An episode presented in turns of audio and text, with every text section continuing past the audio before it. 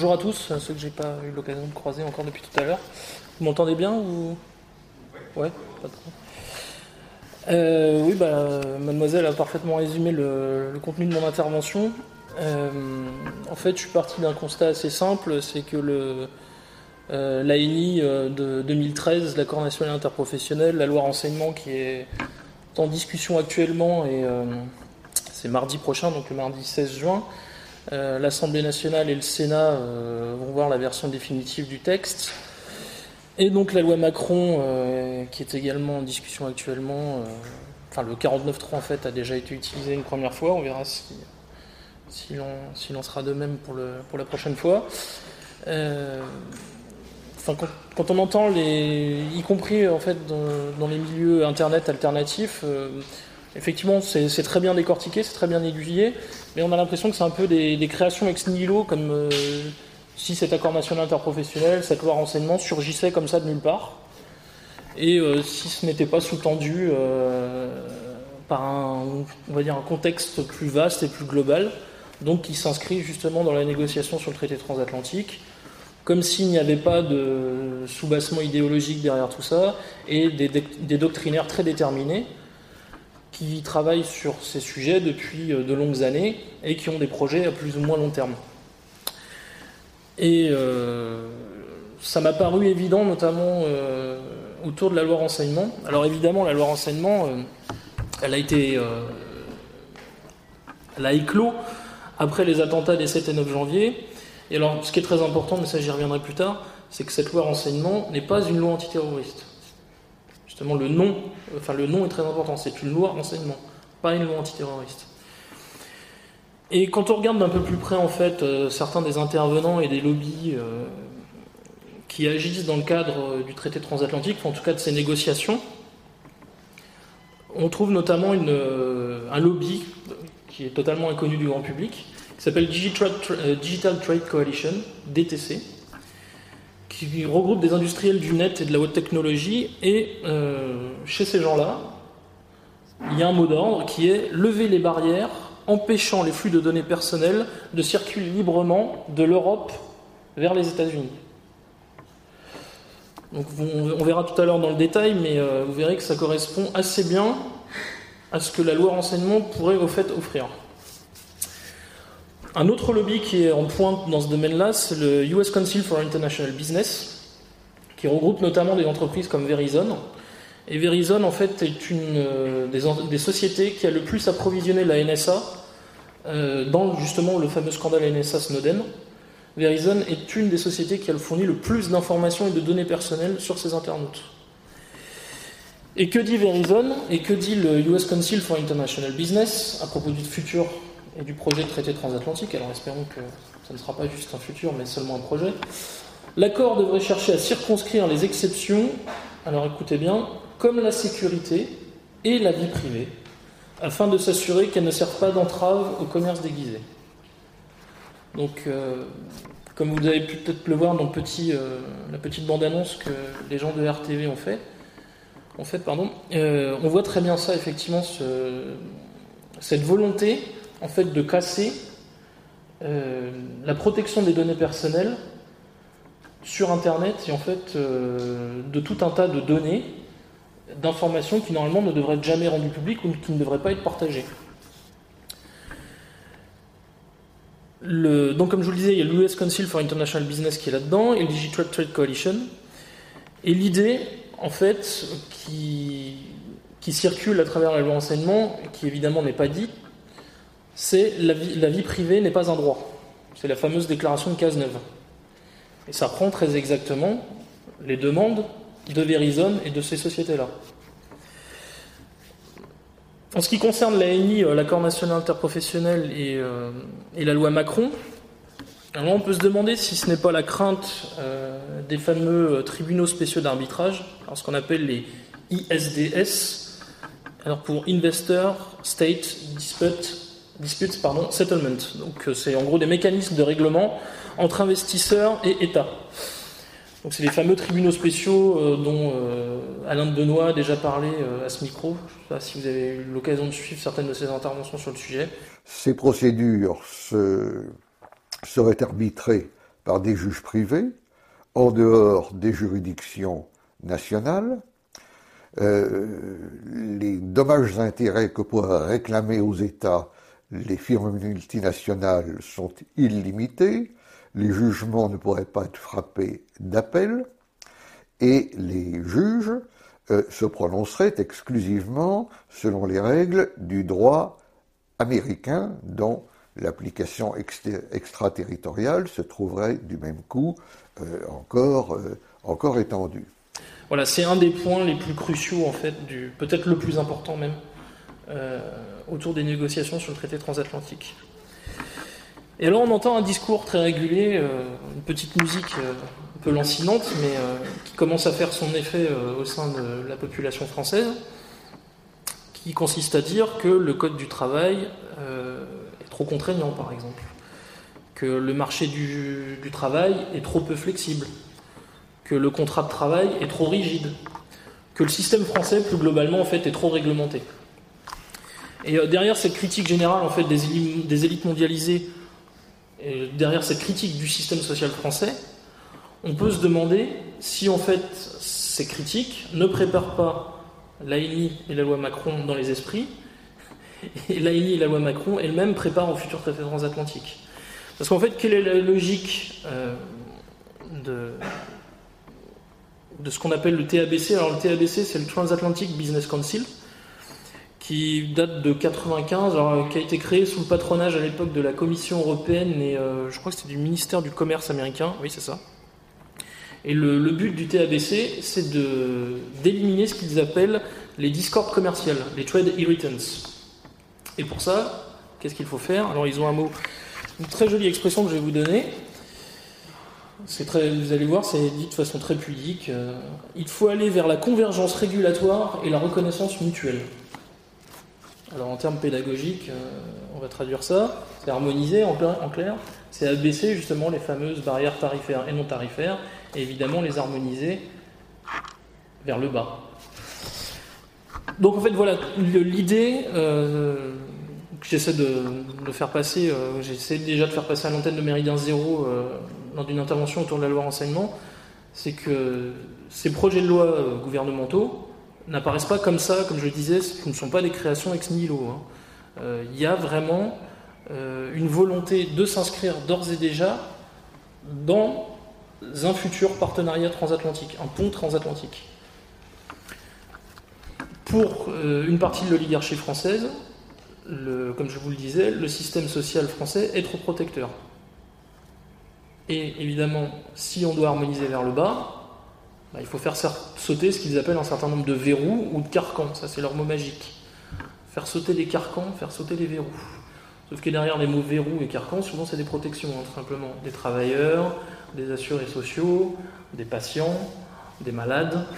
Donc, euh, quand vous entendez ce genre de, terminologie, cette petite sémantique qui revient en permanence chez euh, des Nicolas Dose, des Alain Minck, des Jacques Attali évidemment, et évidemment son, petit rapporteur, celui que j'appelle son petit rapporteur, euh, Emmanuel Macron, parce qu'il ne faut pas oublier qu'Emmanuel Macron était le rapporteur du fameux rapport Attali sur la libération de la croissance. La loi Macron, là, est-ce que, comme nous le disait Philippe Aguillon hier, euh, Emmanuel Macron est le fils de Jacques Attali. Est-ce que la loi Macron, c'est le copier-coller du rapport Attali qui a... Euh, enfin, c'était hier l'anniversaire du rapport Attali, c'est ça, Jean Oui, c'était les, sept ans du rapport Attali. Le rapport Attali euh, a été... Euh, enfin, la commission Attali a été installée au mois d'août 2007 et elle a remis son rapport en janvier 2008 à Nicolas Sarkozy.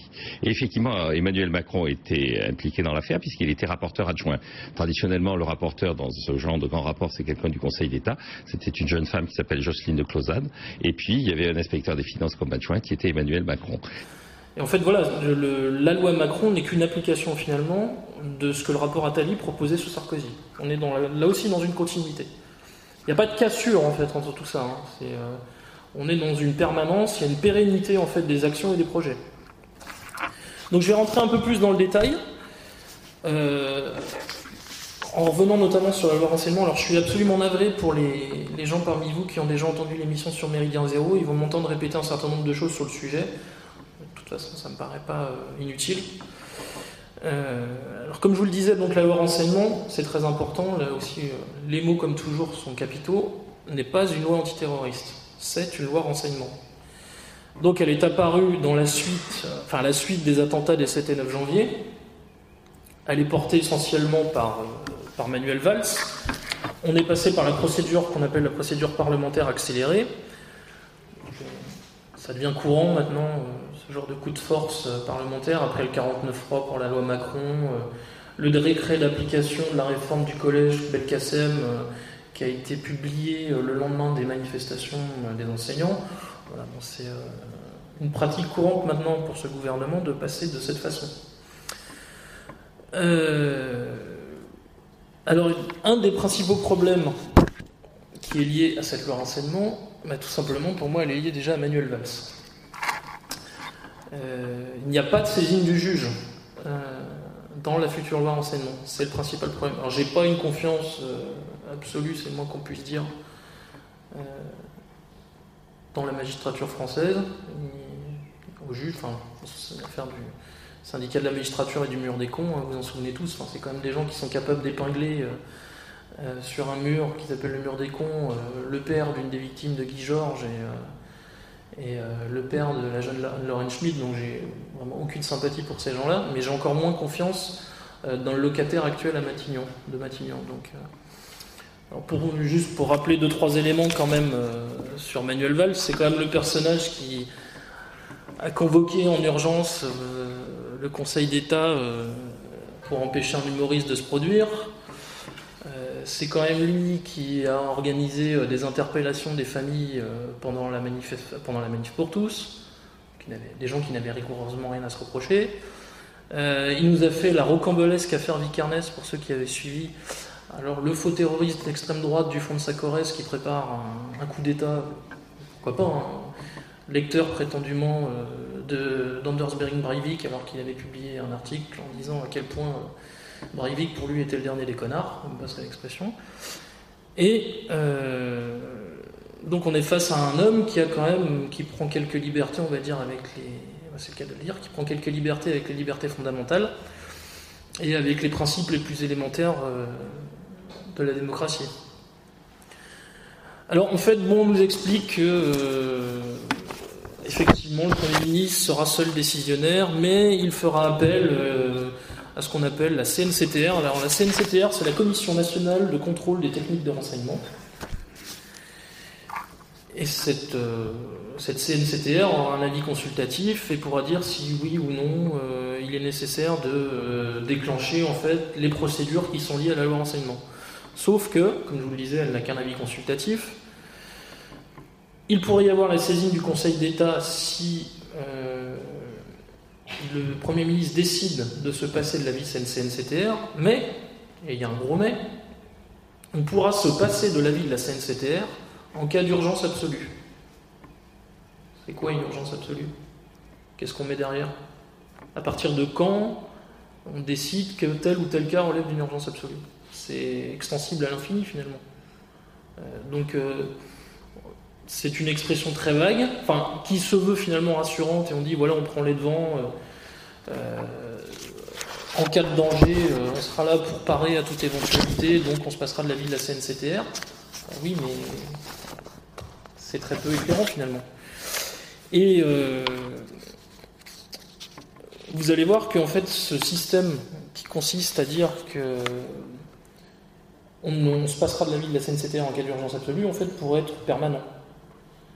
C'est-à-dire que tout événement euh, qui pourrait advenir, en fait, pour ceux qui connaissent euh, Philippe Kédic, par exemple, ça fait vraiment du, c'est du Minority Report. Hein. Euh, c'est, pré-crime. C'est l'unité pré-crime, en fait. Valls a inventé l'unité pré-crime. Et alors, on nous explique évidemment que c'est pour parer à toute éventualité, toute nouvelle attaque terroriste. Mais je vais vous donner un, certain, un, chiffre qui est assez parlant. Il a été donné par Thomas Guénoël, politologue, et donc il parle de ces systèmes de surveillance massive. Parce que vous allez voir, quand on va rentrer dans le détail, effectivement, le, projet de loi renseignement est un système de surveillance massive. Le meilleur programme au monde de surveillance massive des données numériques, téléphone, carte bleue, passe, transport, activités sur Internet, etc., c'est le système PRISM qui a été révélé par Edward Snowden. Or, sur 227 condamnations pour terrorisme de 2011 à 2013, PRISM en a permis une seule soit 0,4%. Donc en fait, on met un système de surveillance généralisée prétendument pour lutter et parer à toute éventualité terroriste, et sur 227 condamnations pour terrorisme, une seule est issue de ce système justement de surveillance généralisée. D'accord? Bon. Et alors, le plus inquiétant dans ce projet de loi renseignement, c'est ce qu'on appelle les filets dérivants. Alors les filets dérivants, c'est, en gros, on pourrait résumer ça, éviter de croiser la route d'un suspect. C'est-à-dire c'est l'homme qui a vu l'homme, qui a vu l'homme, qui a vu l'homme, qui aurait peut-être vu le loup, on n'est même pas sûr. Mais en fait, tous les hommes qui ont vu l'homme, qui ont vu l'homme, qui a peut-être vu le loup, seront tous surveillés. Et alors, pour ça, on va mettre en place, notamment sur Internet, ce qu'on appelle, euh, pour fournir en temps réel des données techniques de connexion des internautes suspectés de terrorisme, évidemment, on va mettre en place ce qu'on appelle des boîtes noires. Et alors, ces boîtes noires sont dotées d'un algorithme qui passera au crible l'ensemble du trafic Internet et qui permettra prétendument de détecter automatiquement des internautes soupçonnés de faits de terrorisme. Et quand on regarde un peu plus près dans le détail, on, se base sur quoi? Sur ce qu'ils appellent des signaux faibles. Justement, bah, comme son nom l'indique, des signaux faibles sont des signaux faibles. Donc c'est-à-dire que là aussi, on peut étendre de façon absolument complète ce système de surveillance. Le, système des filets dérivants, en plus, marche par cercle concentrique. C'est-à-dire qu'un filet dérivant, on appelle un autre. Vous voyez que, au fait, au bout du compte, on finit par toucher toute une population. Et alors, c'est pas euh, une simple vision euh, d'un vilain complotiste euh, qui serait paranoïaque. Hein. Je vais vous lire des déclarations d'un monsieur qui s'appelle. Si je retrouve ça, voilà. C'est monsieur Maluret. Il est sénateur républicain de l'Allier et il parle de la loi renseignement comme d'une formidable atteinte aux libertés publiques qui entraîne la surveillance généralisée. alors, il y a notamment un élément qui est celui des métadonnées il explique qu'en fait, les métadonnées, contrairement à ce qu'on pourrait penser, sont beaucoup plus intrusives que la collecte des données. La collecte des données, finalement, c'est le contenu des communications. Sauf que les métadonnées, en fait, permettent de retracer la vie entière d'un individu. Puisque ça marche par capillarité, en fait. C'est un système, on pourrait quasiment comparer ça à un système de rhizome. Et en fait, euh, il explique que ces données ces métadonnées ne sont pas seulement personnelles, il les qualifie lui-même d'ultra personnelles, et il, explique que défendre le contraire, c'est mentir, tout simplement. Et alors, un traitement des données de masse par l'État n'est pas compatible avec la vie d'une société démocratique, oui, ça on peut s'en douter. Et il y a un autre système donc, qui, là aussi, est encore plus hasardeux, c'est ce qu'on appelle les Izmi Catchers. Les Izmi Catchers, c'est des valises high-tech qu'on place dans des gares, des hôtels, un aéroport, où vous voulez, et qui capture en fait toutes les communications aux alentours sur plusieurs centaines de mètres. Et là, c'est absolument tout le monde. Absolument tout le monde. Donc il n'y a même plus le système d'effet dérivant. Et voilà, c'est ce qu'il explique très bien. Il a une très belle formule pour ça. Il dit euh, fait, on n'est même plus dans la, pêche au chalut. Ou, euh, il parle de pêche à la grenade. Exactement ça. Faites remonter tous les poissons. Faites remonter les poissons et les terroristes avec. Donc en fait, derrière ce, cette loi renseignement, c'est une euh, formidable régression en fait des libertés, des libertés publiques, des libertés individuelles.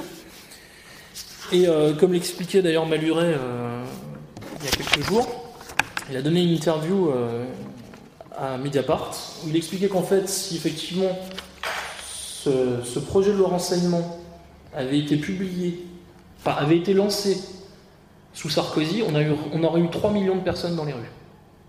C'est absolument vrai. On aurait eu 3 millions de personnes dans les rues et Taubira en tête des cortèges. Il a entièrement raison. C'est exactement ça.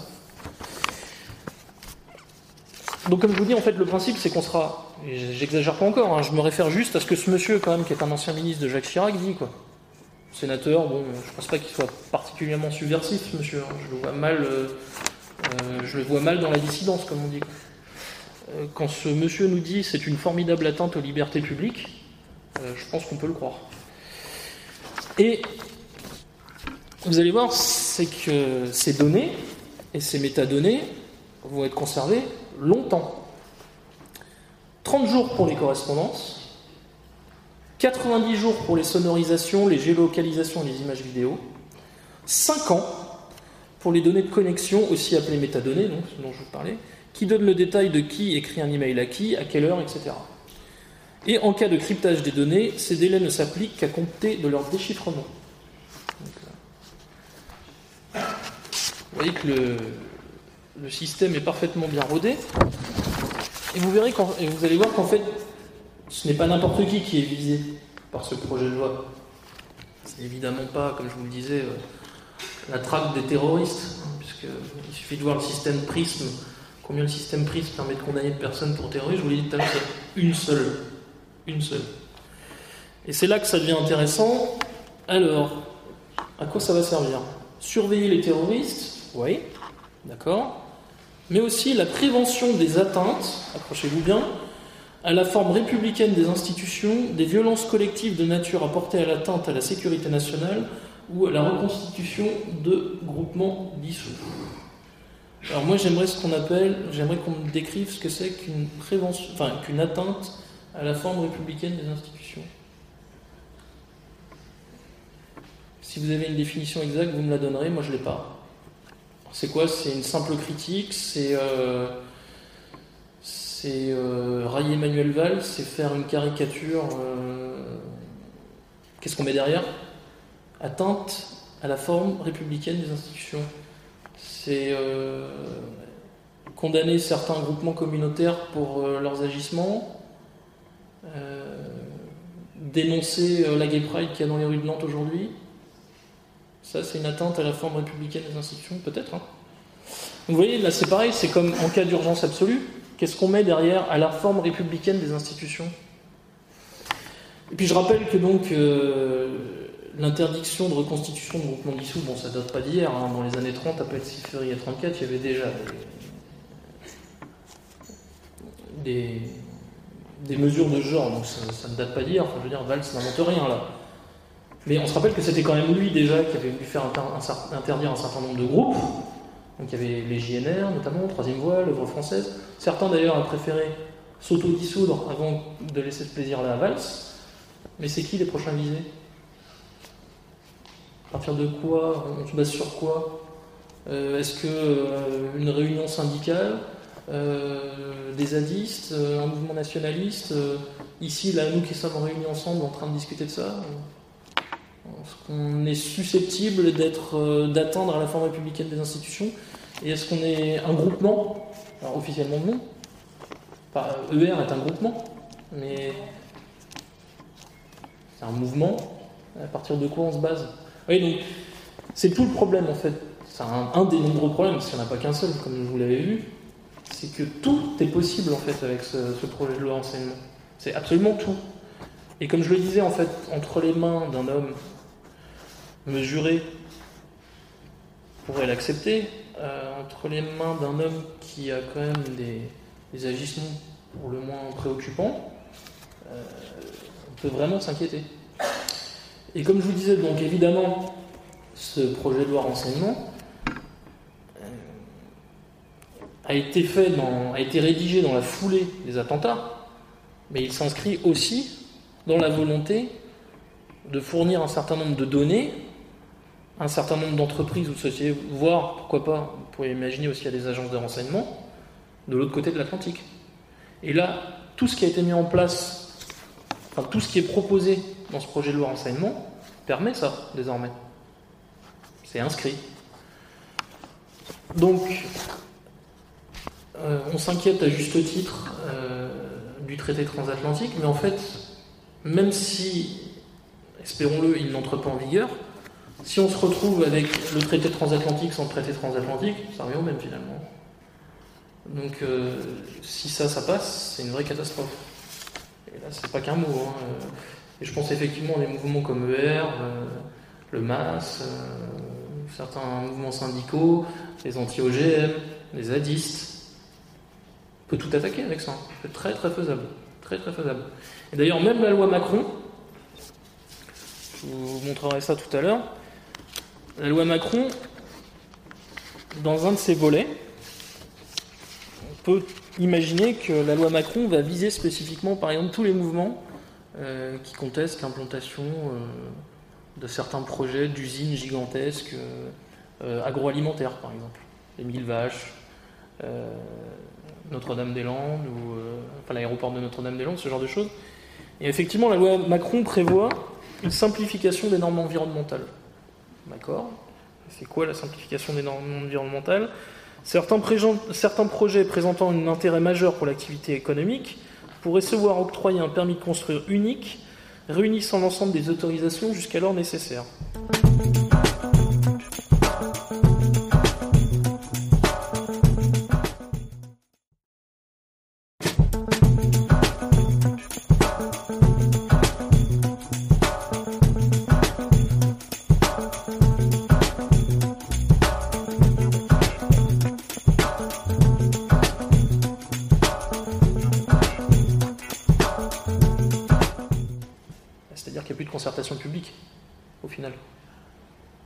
Enfin, où elle sera réduite à la portion congrue. Donc vous n'avez pas fini de voir des zadistes euh, sur des lieux où on veut faire construire un center park, comme, comme il y a un projet euh, pas très loin de Grenoble, je crois. Ce genre de projet, en fait, si on estime, puisque la loi Macron se présente comme la loi pour l'activité et la croissance, si on estime qu'on peut abaisser les normes environnementales et qu'on va se retrouver avec des gens qui sont susceptibles euh, de dénoncer, de condamner ce type de projet, justement parce qu'il n'y a pas eu de concertation publique ou de référendums locaux, ou tout simplement une simple discussion avec euh, des administrés, on pourra très bien s'appuyer sur la loi renseignement pour les faire coffrer. Ou tout simplement pour les empêcher, comment, comment disent-ils déjà euh, D'atteinte à la forme de, de projet d'atteinte à la forme républicaine des institutions. Oui, c'est en fait, c'est parfaitement coordonné, quoi. Euh, la loi Macron, la loi renseignement peuvent très bien se marier l'une l'autre. Elle se, elle se complète finalement à certains égards. Alors comme je vous le disais, bon effectivement ça c'est pour le volet renseignement. La volonté en fait d'abattre euh, notre, notre, notre protection, la protection de notre vie privée, mais également en fait effectivement le modèle social qui lui est jugé trop contraignant par des grandes sociétés et des grandes compagnies américaines notamment, si elles veulent s'installer sur le sol français. Et comme l'État français redoute euh, de se retrouver euh, attaqué devant des tribunaux spéciaux d'arbitrage, bah, le gouvernement français préfère anticiper avec des lois comme euh, la loi Macron.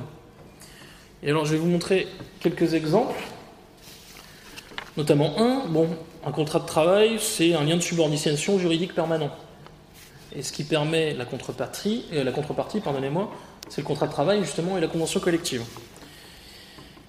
Et dans le projet de loi Macron, qui a été déposé à l'Assemblée nationale, il y a une petite modification qui est passée euh, à peu près inaperçue, ce qui est, alors, de façon subreptice, on a modifié l'article 2064 du Code civil et on a abrogé l'article 24, alors je vais vous la citer, de la loi numéro 95-125 du 8 février 1995. Et en fait, euh, on peut ne pas y faire attention, on peut ne pas y prêter attention, mais il s'agit en fait justement de permettre que le contrat de travail ne soit plus exclu des conventions amiables de gré à gré. C'est-à-dire qu'il deviendrait une simple, ce qu'on appelle une convention de procédure participative, comme entre deux voisins, quoi, entre deux, deux civils quelconques. Et euh, c'est le, socialiste Gérard Filoche euh, qui a mis ça en avant, et il explique, vous signez avec votre employeur, mais vous n'êtes plus subordonné vous devenez son égal. Vous négociez avec lui une convention participative. Et c'est ce qu'on appelle l'opt-out. Vous renoncez du même coup aux droits qui s'appliquent automatiquement à tout contrat de travail, tels qu'ils sont définis dans le Code du travail. Donc effectivement, c'est une façon d'écarter les prud'hommes, par exemple.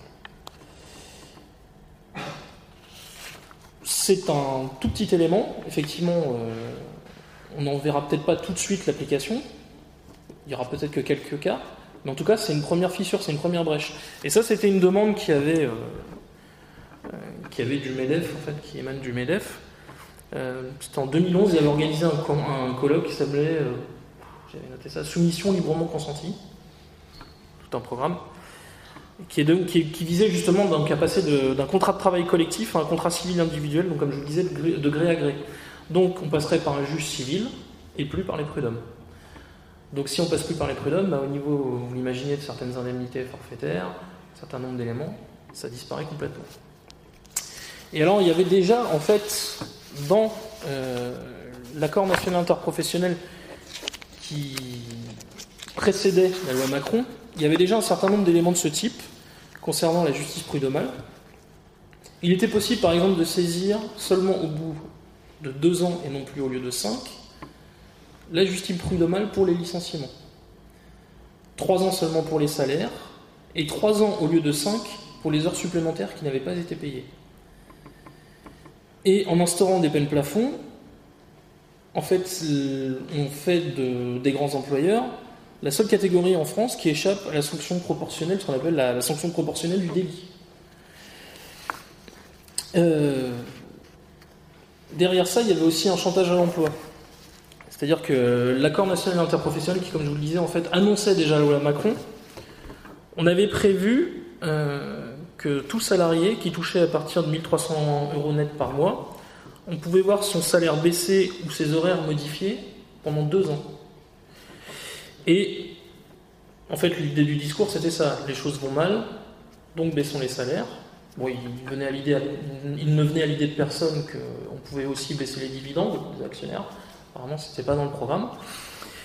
Et donc, euh, on pouvait pendant deux ans organiser euh, une flexi-sécurité, comme ils disent. Et alors, je sais pas si vous avez en tête les exemples de Bosch, par exemple, et de Conti. Les gens de Bosch et Conti avaient accepté ce genre de programme. Je vous laisse vous rappeler comment ça s'est terminé. Il y avait ici aussi dans la NI ce qu'on appelait le contrat intermittent, le CDI intermittent. Un CDI intermittent, c'est plus un CDI par définition. En fait, voilà, donc la euh, brisait de fait ce qu'on appelait déjà le contrat durée indéterminée français. Donc préparé à une harmonisation par le bas du Code du travail et de la protection sociale des travailleurs français sur les normes qu'on connaît de l'autre côté déjà de l'Atlantique. On a organisé euh, ce qu'on appelle aussi dans le cadre de l'ANI la mobilité interne forcée. On demande à un employé de passer d'un site à l'autre sans aucune limite garantie à l'échelle nationale et pour le temps et la distance supplémentaire du trajet. Et enfin, excusez-moi, j'ai souhaité un passage. Voilà, l'accord organise la mobilité interne forcée d'un site à l'autre sans aucune limite garantie nationalement pour le temps et la distance supplémentaire de trajet et celui qui refusera sera licencié pour motif personnel.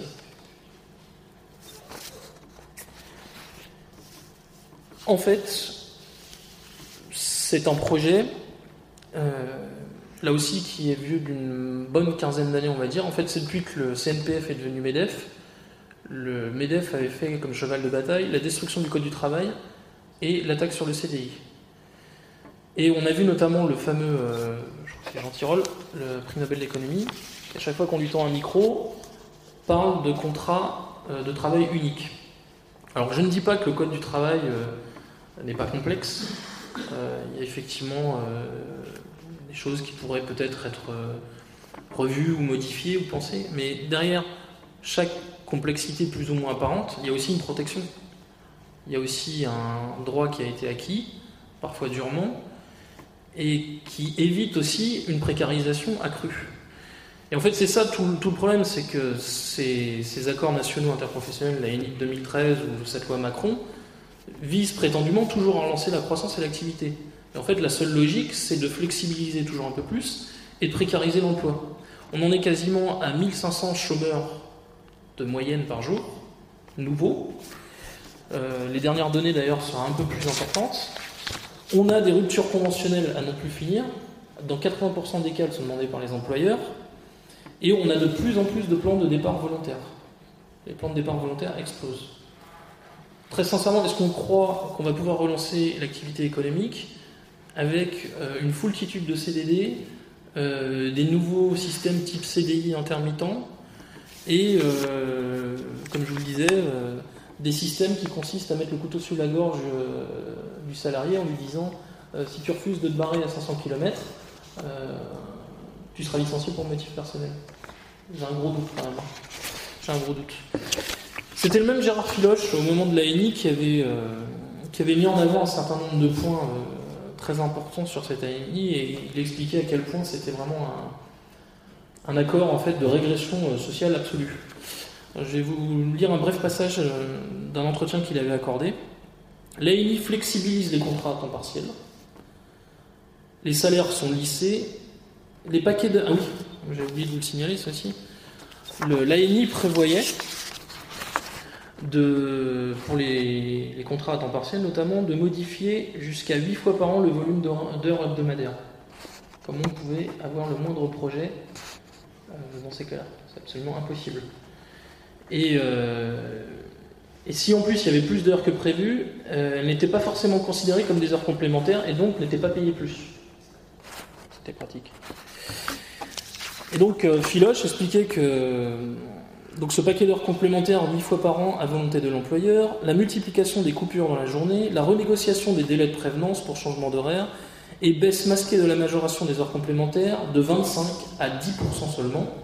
L'AIMI allonge aujourd'hui les durées, 1820 heures au lieu de 1000 heures, du chômage partiel, rebaptisé pédagogiquement activité partielle. Il accroît donc les aides financières à l'employeur et diminue les moyens de, contrat, de contrôle pardon, de l'inspection du travail. Et là encore, l'inspection du travail euh, est justement euh, dans la ligne de mire du projet de loi Macron. Euh, ça avait déjà été fragilisé, alors si mon souvenir est exact, c'était par Sapin. Et dans le projet de loi Macron, l'inspection du travail en fait, va devoir répondre à de nouvelles normes qui en fait vont limiter son champ d'action. Donc là encore, en fait, on va se retrouver avec un salarié qui va être un peu plus fragilisé, qui se retrouvera avec moins d'armes pour être protégé. Euh, à propos de la loi Macron, est-ce que vous aviez remarqué qu'il y avait un des volets, bon, on a beaucoup parlé du travail dominical évidemment, mais un des, volets concernait les professions réglementées. Et les professions réglementées, en fait, contreviennent là encore au projet de traité transatlantique, euh, puisqu'il y a un cadre bien spécifique en fait, qui est négocié un peu en parallèle, qui concerne les services. C'est l'ACS, l'accord sur le commerce des services. Et les professions réglementées ont pour particularité d'avoir des juridictions euh, qui leur sont propres, des ordres disciplinaires, euh, c'est souvent les huissiers, les notaires, ce genre de professions, et en fait, ça permet de protéger aussi le client euh, d'abus de dépenses et euh, ils, ne répondent pas au code du commerce. L'idée de la loi Macron, c'était de déréglementer justement ces professions pour qu'elles puissent entrer justement dans le cadre du traité transatlantique, pour qu'elles puissent répondre à terme au code du commerce. Et ça pour le plus grand bénéfice, par exemple, de grandes sociétés de vente de médicaments, euh, ou alors pour des cabinets d'experts comptables, puisque les comptables étaient également euh, touchés. En fait, c'est les grandes compagnies de ces secteurs-là, il y avait une directive européenne aussi qui allait dans ce sens, qui ont demandé spécifiquement à ce qu'on attaque ces professions en nous dénonçant des prétendues rentes, etc. Mais en fait, l'idée est d'ouvrir ces secteurs à des domaines qui pour l'instant leur échappaient. Et justement, voilà, donc ces professions réglementées, effectivement, euh, garantissaient un certain nombre de choses pour les usagers et les clients, qui ne seront peut-être plus garanties demain.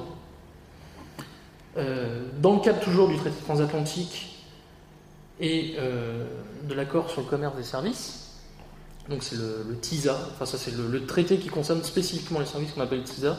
Les, les gens du TISA s'appellent entre eux d'ailleurs les très bons amis des services très bons amis des services. Euh, il y a évidemment une menace en fait euh, évidente sur les services publics. Euh, l'idée du service public, c'est aussi une idée d'aménagement du territoire. C'est un accès égal pour tous. C'est des prix autant que possible modiques. Si on estime, dans le cadre du traité transatlantique, que ces services publics contreviennent à la dérégulation à la déréglementation et sont une entrave au commerce et à une concurrence libre et non faussée, les services publics peuvent sauter. On dit voilà, certes, ce sont des missions d'intérêt général, mais elles pourront être assurées par le privé. Et alors tout un tas de, domaines en fait pourraient être touchés par ça, y compris la santé, les transports. Et là c'est pareil. Euh, vous avez remarqué, dans la loi Macron, il y a un volet sur ce qu'on appelle les cars, les autocars. Au moment où c'était annoncé, on nous annonçait la fermeture programmée de 5 lignes intercités, 5 lignes de voies ferrées. Effectivement, il y a des entreprises, des sociétés de cars qui ont voulu s'engouffrer dans la brèche et se sont dit Ok, c'est parfait, on va pouvoir y aller. Mais en même temps, si un certain nombre de lignes de voies ferrées sautent, certaines sociétés étrangères, américaines, pourront à terme proposer un certain nombre euh, de déplacements euh, aux usagers français. Et là, euh, bah, c'est pareil, l'égalité du citoyen sur l'ensemble du territoire, notamment, c'est terminé. On va se retrouver finalement avec un système dual, un système complètement inégalitaire, où on aura bah, l'autocar qui est quand même plus, plus accidentogène, moins sûr, plus polluant, face à un système qui, bon, quoi qu'on en dise, est rapide, assure une vraie, enfin, assure une vraie sécurité à l'usager, et en plus euh, instaure un système de paiement, même si effectivement je suis d'accord avec vous, je m'en rends compte, hein, je prends le train, les billets sont de plus en plus chers, mais euh, il permet quand même aussi un maillage du territoire. Donc un relatif accès égalitaire euh, au transport pour les Français. Si ce système-là entre en place, vous allez avoir des dizaines, enfin j'en fais le pari, on va avoir des dizaines de lignes qui vont fermer. Pour l'instant, on commence par des intercités qui prétendument euh, ne sont pas rentables ou coûtent trop cher. Enfin, j'ai envie de dire, l'idée d'un service public pas toujours, ne doit pas nécessairement être rentable. Parfois, il faut accepter qu'il y a un coût, puisque de toute façon, ce coût est aussi payé par les citoyens via l'impôt. Donc, euh, ils sont en droit d'exiger aussi un retour sur euh, bah, leur contribution. Donc voilà. En apparence, en fait, comme je vous le disais, ces, projets, que ce soit la loi renseignement, qui pour moi est peut-être le plus grave aujourd'hui, parce que là, il concerne nos libertés euh, quotidiennes. Vraiment, euh, notre accès à Internet, le respect de notre vie privée. Alors bon, je sais qu'il y a toujours des gens qui disent, il y a toujours un gros malin qui vient me dire, moi ça ne me dérange pas qu'on m'écoute, j'ai rien à me reprocher. justement, c'est parce que tu n'as rien à te reprocher que tu ne devrais pas supporter qu'on t'écoute. C'est en fait le problème est pris à l'envers. Et en fait tout un tas, euh, et à travers la loi Macron par contre et la l'ANI, là c'est un modèle social français, donc moi je vais aller même plus loin, un modèle de civilisation qu'on veut finalement supprimer et faire disparaître, qu'on veut abolir, c'est de la terraformation. Moi je comparais ça à de la terraformation. Ce qu'ils sont en train de faire actuellement, c'est de la terraformation. Voilà, la France doit être aménagée, on arrive, on transforme ça en parking, et maintenant, euh, le pont transatlantique peut être installé. Alors effectivement, bon, nous avions déjà perdu des ponts énormes de notre souveraineté en raison de l'Europe de Bruxelles. Je vous laisse imaginer si maintenant on doit rendre des comptes à des investisseurs privés devant des tribunaux spéciaux euh, parce, que, parce, que, ces investisseurs et ces sociétés estiment que le droit français est trop contraignant et la législation ne permet pas la concurrence libre et non faussée. Alors, j'ai peut-être vous en dire un petit mot, j'en parlais tout à l'heure avec quelques-uns d'entre vous. Euh, je suis rarement optimiste, mais euh, j'ai l'impression qu'en fait le projet, enfin le traité transatlantique peut capoter. Euh, il y a plusieurs éléments qui me font dire ça, c'est que ce type de projet, il y en a déjà plusieurs qui ont échoué. Il y a eu l'accord multilatéral d'investissement dans la seconde moitié des années 90, c'est sous Jospin, qui a été dévoilé, et l'AMI a été rangé au placard. On a vu aussi des cycles de négociation de l'OMC, notamment le cycle de Doha, qui a échoué.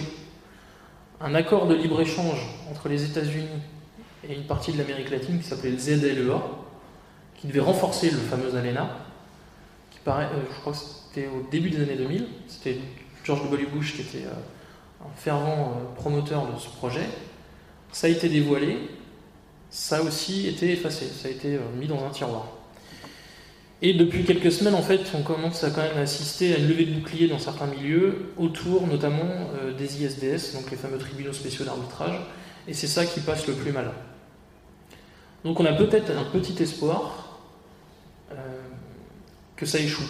Il y a des gens quand même qui sont très en pointe, on peut leur faire beaucoup de reproches, mais en l'occurrence, ils sont bons. Moi, je pense à Beauvais. José Beauvais, sur ce sujet-là, il est absolument excellent.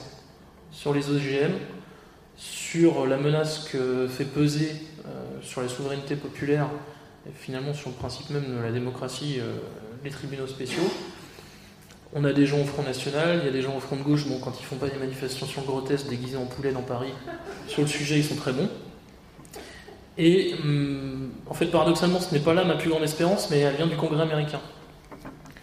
Euh, qui, même si effectivement euh, tous les congressistes aux États-Unis euh, attendent souvent, enfin, sont souvent le petit doigt sur la couture en attendant que tel ou tel lobby leur dicte ce qu'ils doivent faire ou non, il y a en fait une cohésion de congressistes aux États-Unis qui est en train de se dessiner entre ce qu'on appelle la frange des démocrates populistes et des républicains isolationnistes ou non interventionnistes qui refusent catégoriquement le projet de TAFTA, le projet de traité transatlantique. Et euh, on voit pour des raisons différentes au Parlement européen euh, se nouer, enfin on ne peut pas parler d'alliance, c'est pas le bon mot, mais en fait assister à une une vraie résistance face à un certain nombre de, prérogatives que la Commission européenne a entre ses mains sur ce sujet. effectivement, le Parlement européen est moins puissant effectivement que la Commission européenne. Maintenant, il serait quand même très compliqué pour la Commission européenne de se mettre totalement à dos le Parlement européen. Et on a vu qu'une résolution, le vote d'une résolution a été repoussé cette semaine. Ce qui était quand même jamais vu. Et alors ce qui est le plus intéressant, c'est que ça vient de la coalition qui domine ce Parlement européen, c'est-à-dire ce qu'on appelle les conservateurs, les libéraux et les sociodémocrates. Et il y a de plus en plus euh, de gens au sein de ces différents mouvements qui se disent en fait quand je vais retourner en fait sur euh, dans mon pays, euh, on va me demander des comptes là-dessus puisque le traité transatlantique commence à envahir petit à petit du fait d'un certain nombre d'actions les médias mainstream, les médias dominants. Donc il est aujourd'hui difficile d'occulter le débat. Euh, donc j'ai bon espoir, c'est rare, mais j'ai bon espoir que le traité transatlantique ne voit jamais le jour. En revanche, on peut ne pas avoir le traité transatlantique, mais si on vit avec la loi Macron, l'accord national interprofessionnel et la loi enseignement, on n'aura pas le traité transatlantique, mais on aura le goût, l'odeur et la saveur. Euh, d'où l'importance d'avoir une, levée en masse, vraiment un soulèvement réel, déjà des cœurs, des corps et des esprits, contre ces mouvements-là. Et contre ces projets qui sont funestes, vraiment funestes. Euh, je trouve incompréhensible qu'on n'ait pas, euh, effectivement, comme le disait ce sénateur, des millions de gens dans les rues quand on voit le contenu réel euh, du projet de loi renseignement. Alors je sais qu'il y a des, sondages qui sont euh, tragiques, qui sont sortis, euh, où effectivement euh, on nous annonce qu'un certain nombre de Français seraient prêts à sacrifier un certain nombre de leurs libertés fondamentales pour plus de sécurité. comme l'avait dit Guénolé, on, on espère qu'on leur demandera jamais dans un sondage si ça leur dérange pas qu'on leur mette une caméra ou un micro dans leur chambre à coucher la prochaine fois, quoi. Si c'est pour assurer leur sécurité. Mais bon, bah, la preuve, vous êtes là, hein. il y a pas mal de gens qui ne peuvent pas supporter ce genre de choses. Donc, euh, croisons les doigts. Je vous remercie.